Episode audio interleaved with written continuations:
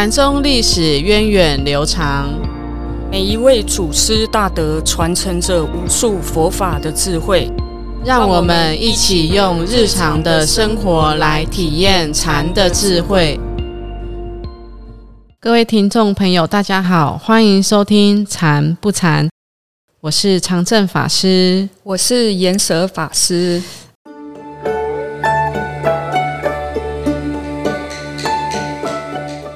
哎，法师，我们上次有卖一个关子哦，就是跟五祖弘忍一样，是相当齐名、同个时代的另外一位很特别的禅师，他就是牛头的 牛头法融禅师。嗯，那牛头法融禅师呢？其实他的年纪是比弘忍还要再大一点的，对，还要长的。他本身是。润州延陵人，就是现在的江苏镇江啊，一个很美的地方哦。嗯，他俗姓是姓韦，就是韦小宝的韦。对我本来想说韦陀的韦。那这个法融禅师呢，其实他本身他的呃学识也是学问也是非常好的。他在十九岁的时候，他就几乎所有的这些。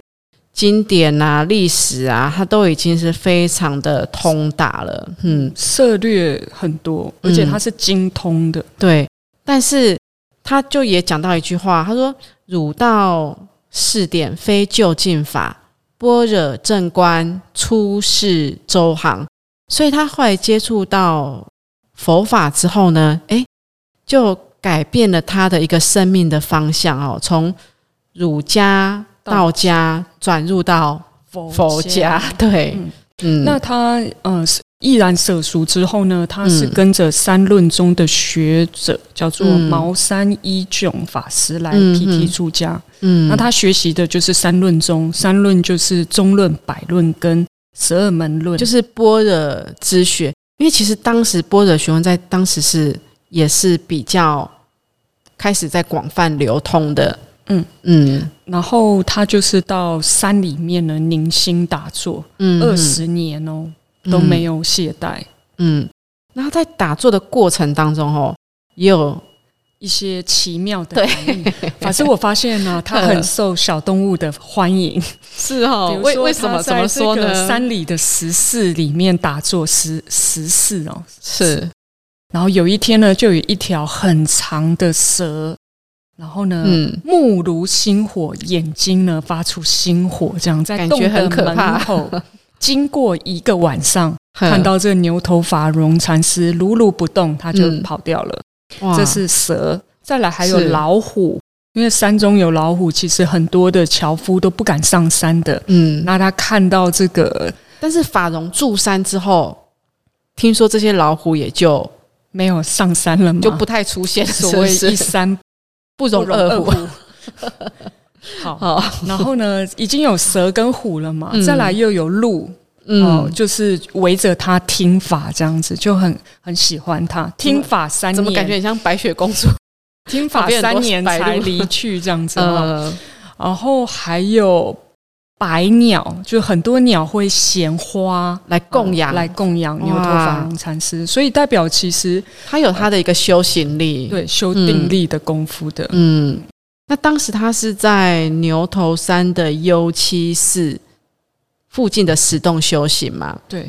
然后后来他在他修行的道场附近有一个叫佛窟寺的地方，那佛窟寺在当时呢，其实有非常多的书籍典藏。那他在那边八年哦，他就几乎把这个好好比现在这个图书馆里面的书哦，几乎都藏经阁哎，藏像藏经阁的书几乎都看遍了哦，所以他各种学问都非常的通达。嗯，而且他在他虽然很专注在他的修行功夫上面，可是呢，他对于呃出家众或是对于这个。道业的弘法，他也是非常的有热忱，因为在当时木州的时候，其实有一些内乱，就是有人拥兵自重哈，所以有一些内乱产生。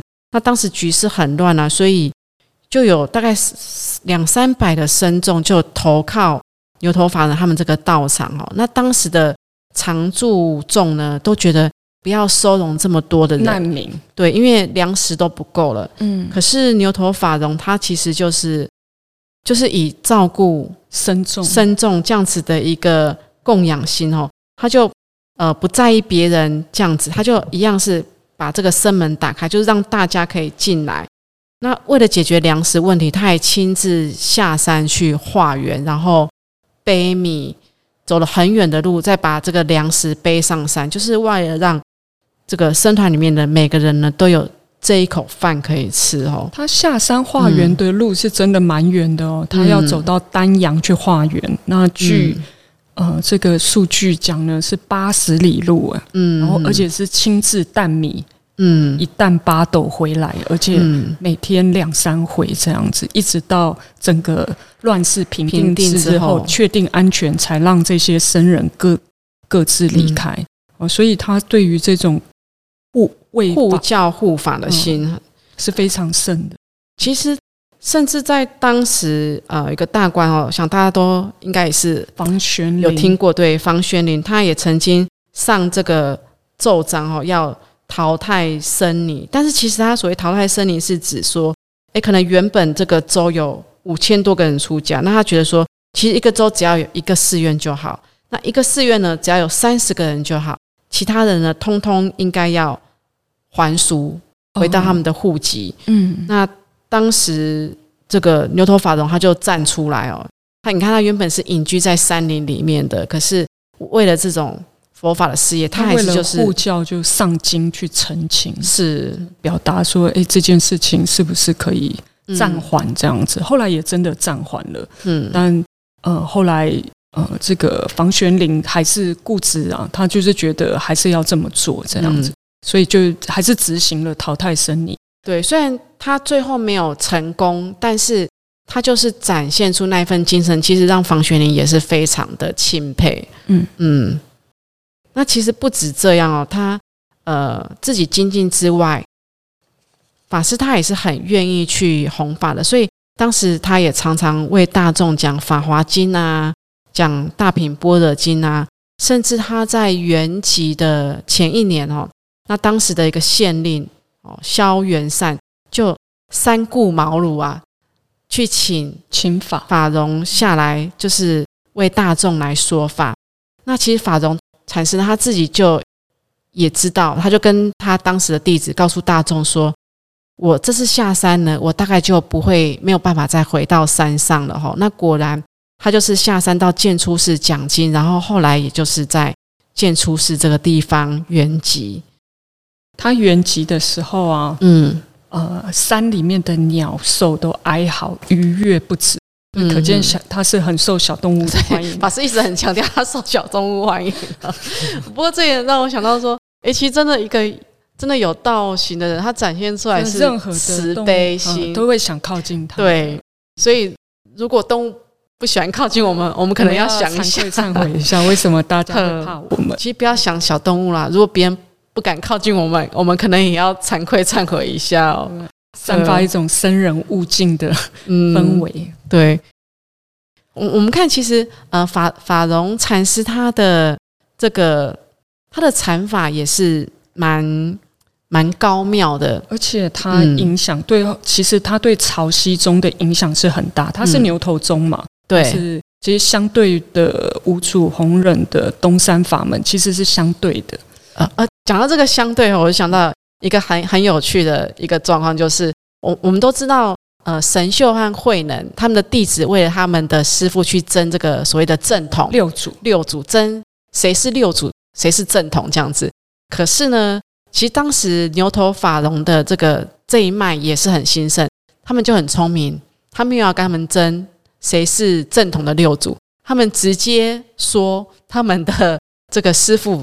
就是法融禅师呢，是跟五祖并列的，也是道信禅师下面一个很正统的法脉，所以就会有所谓的牛头宗哦，所以他就高一层，对，他是直接在五祖那个地位上这样传承下来的，就不去争这个谁是六正统的六祖，我觉得这个也是他的弟子高明的地方哦。嗯，牛头宗的这个禅法呢？呃，很特别，不是这么容易掌握的，因为它的禅法哦，就是在无心觉观，无就是没有这个无哦，觉呢是绝对的觉觉观。我我们一般像如果参加禅期，我们会听到有什么直观、空空观、中观、中观才会觉观觉观。那觉观其实它就是以莫照来讲，它就是莫照的最高境界，觉观莫照。对，然后呃，其实这个觉观本身就是智慧了，它本身就是智慧。嗯，那所以它的方法呢是比较已经到比较高高层次的境界，所以是不好掌握的。嗯，因因为我们前面也讲到嘛，其实牛头法融它一个学佛的历程，它是先从般若。下手，嗯，然后才去修禅定，然后又去无所不学，他是这样子的一个学习的经历哦。所以他的禅法呢，其实也是直接去体认无心，像这种般若无所得这样子的一个境界，直接从这边去去入门。其实听起来是有一点点像顿悟的法门，有那个味道哦。因为呃，像觉观，它就是它既然是三论中出来的，是，所以它也是以破不立的方式。嗯，比如说有人问他说：“哎，什么是心呢？那我们要怎么安心呢？”嗯，他就说：“汝不须立心，你不要立这个心，就不需强安，就不需要安心，这样就安好了。所以他是以不修为修，以不安为安。嗯。”很很特别哦，那我觉得他这个方法之所以会像六祖这一脉会比较盛行，也是因为其实他的所缘境并不明确。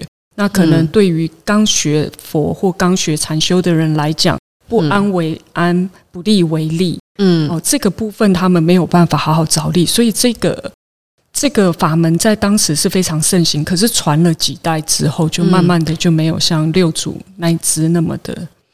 这么的兴盛，因为我我在想，呃，这个法融禅师他的一个很重要是他的禅观是从般若的空观这边切入的，切入的。所以，如果对般若空观的这个知见掌握的好，才有办法契入到他的禅法里面。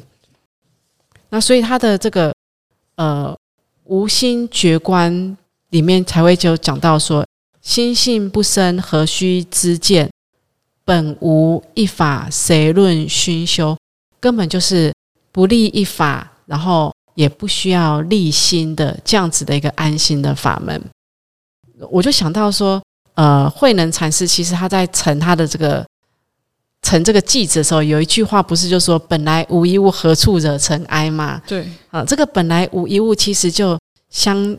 非常相信于牛头法中所说的“本来无事啊，本无一法”这样子的一个一个思想的一个立足点哦。嗯，所以他对潮汐中的影响其实是蛮大的。那其其实我们也可以看到，在六祖潮汐宗的这个思想上，很多跟牛头禅是。感觉是非常的亲近的，有相呼应的哦。那包括说，像在《觉观论》里面哦，就是有讲到心是体，心是中，心是本。那我们我们看到在《坛经》里面一个最重要的宗旨就是什么？无念为宗，无相为体，无住为本，也是用宗体本来诠释这个。佛法的核心的部分，那也常听到在南中会讲到，哎，密心了不可得。其实这个跟本来无事、本无一法这样子的思想是非常非常的契合哦。然后也也看到《觉观论》里面也讲到说，哎，心的极静为定，心的造用为慧，也是讲到定和慧。这跟慧能所讲到的定慧等词。其实是是一样的，好，甚至包括在坛经里面的一些智慧，包括自信般若啊，视心见性，自心自自心作佛，这个都是都是相非常雷同、非常雷同的一些思想。那更重要的是，我们知道说，哎，坛经讲的是顿悟的法门，可是其实呢，在牛头法融他的这个语录里面，或者他的著作里面也讲到，无修而修可以顿习。他虽然没有直接讲到顿悟，但是他就讲到他用了顿习这个这个字这个名词哦，其实讲的就是什么？讲的就是顿悟的意思。所以其实呃，牛头宗对潮汐宗的这个影响是蛮大的，因为我们在看这个思想脉络的变化的时候，诶，我们会讲到说，诶，神秀的感觉是靠近更靠近弘忍，更靠近道性的这个思想传承。但是我们看到这个慧能禅师这个，尤其是坛经里面非常跳脱一般的这样子的框框思想脉络，会发现，诶，其他跟法融的这个。思想是更更接近的，我觉得这个也是很有意思的一个地方。嗯，其实牛头法融这一派啊，特别是呃，对禅宗、潮汐宗之所以会影响深远，其实乃至后来的石头西迁，还有金溪湛然，是在他们那里发挥到一个极致的。对，像龟峰宗密，他在在这个禅宗分类的时候，他就把牛头法融还有这个。呃，六祖的弟子石头西仙，石头西仙就把它归归类于闽学无忌宗，嗯，就是他就是就是这个感觉思想禅法是很相近的，是一样的，对对对对对，所以这个真的是很有意思，可见当时的这个门户之间并不严重，他们彼此的交流是非常的频繁的，嗯，像刚才把它归类的这个部分呢，就是。归峰宗密在《禅源诸权几都序》里面呢，把中唐的禅宗流派分为三宗，是。那其中一宗是赫哲神会的直显心性宗，嗯，然后呃杜门神秀的习望修心宗，那牛头法融这个就是刚才法师讲的明觉无记宗，嗯，就是无心合道，非心非佛，那也可以说是其实牛头的宗义啊。嗯，就是就说，在这个赫泽江西天台的门下，也说的是牛头法融他这边的宗义的啊，所以他们是互相是其实因为在地缘上、时空地缘上也是会容易互相影响的。对，嗯。然后有提到说牛头禅的根本思想，它是呃教禅教是并重的这个部分啊。其实，嗯，刚才法师有提到说，其实牛。牛头法融有一段时间，其实他是深入经藏的。他在包括他在他自己本身的入门，好从三论入门，然后又禅定，然后又在佛窟是这个好像图书馆一个地方哦，就是无所不学，所以他的这个学识是非常非常的广广泛。像他就有讲，刚才有说有《法华经》《大般若经》，那另外他还有著著。著作《绝观论》感觉好像是比较修行操作面的，还有新明。那像《净明经》《思记》，这就是维摩诘，就是对经论、对佛经的一个注解。还有《华严经》，它也是有注解的。还有《法华经》，嗯，哦，所以它的禅教是并重的。对，那我们在禅宗的祖师里面有特别为这些佛经做注解，多半都是语录。嗯，禅师就是禅宗的祖师，多半流传下来的是语录。嗯，那有做注解的，就是牛头法融算是比较特别的，所以他在弘法和功行是并重的一个禅师。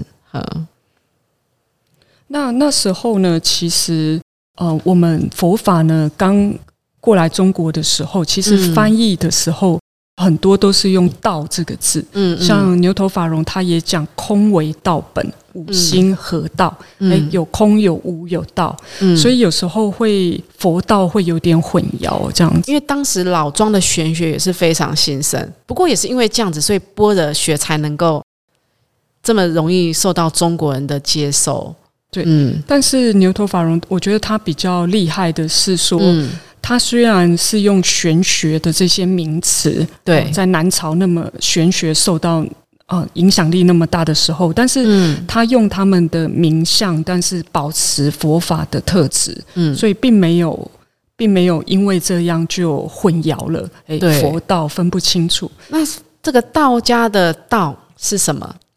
他道家的道呢，他讲的老庄的立论是说，天地万物皆以无为本，所以还有个天地万物，而且无中生有。嗯，那佛法的讲的无呢，跟这个道是说，你不落执着，没有名言心思，没有对立的，对，它是破掉一切的相对，所以就可以看出老庄跟佛道其实是不一样的，所以。佛法所说的道，或是佛法所说的空，是更能够扫荡一切的执着。对，嗯，这个很有意思哦。嗯。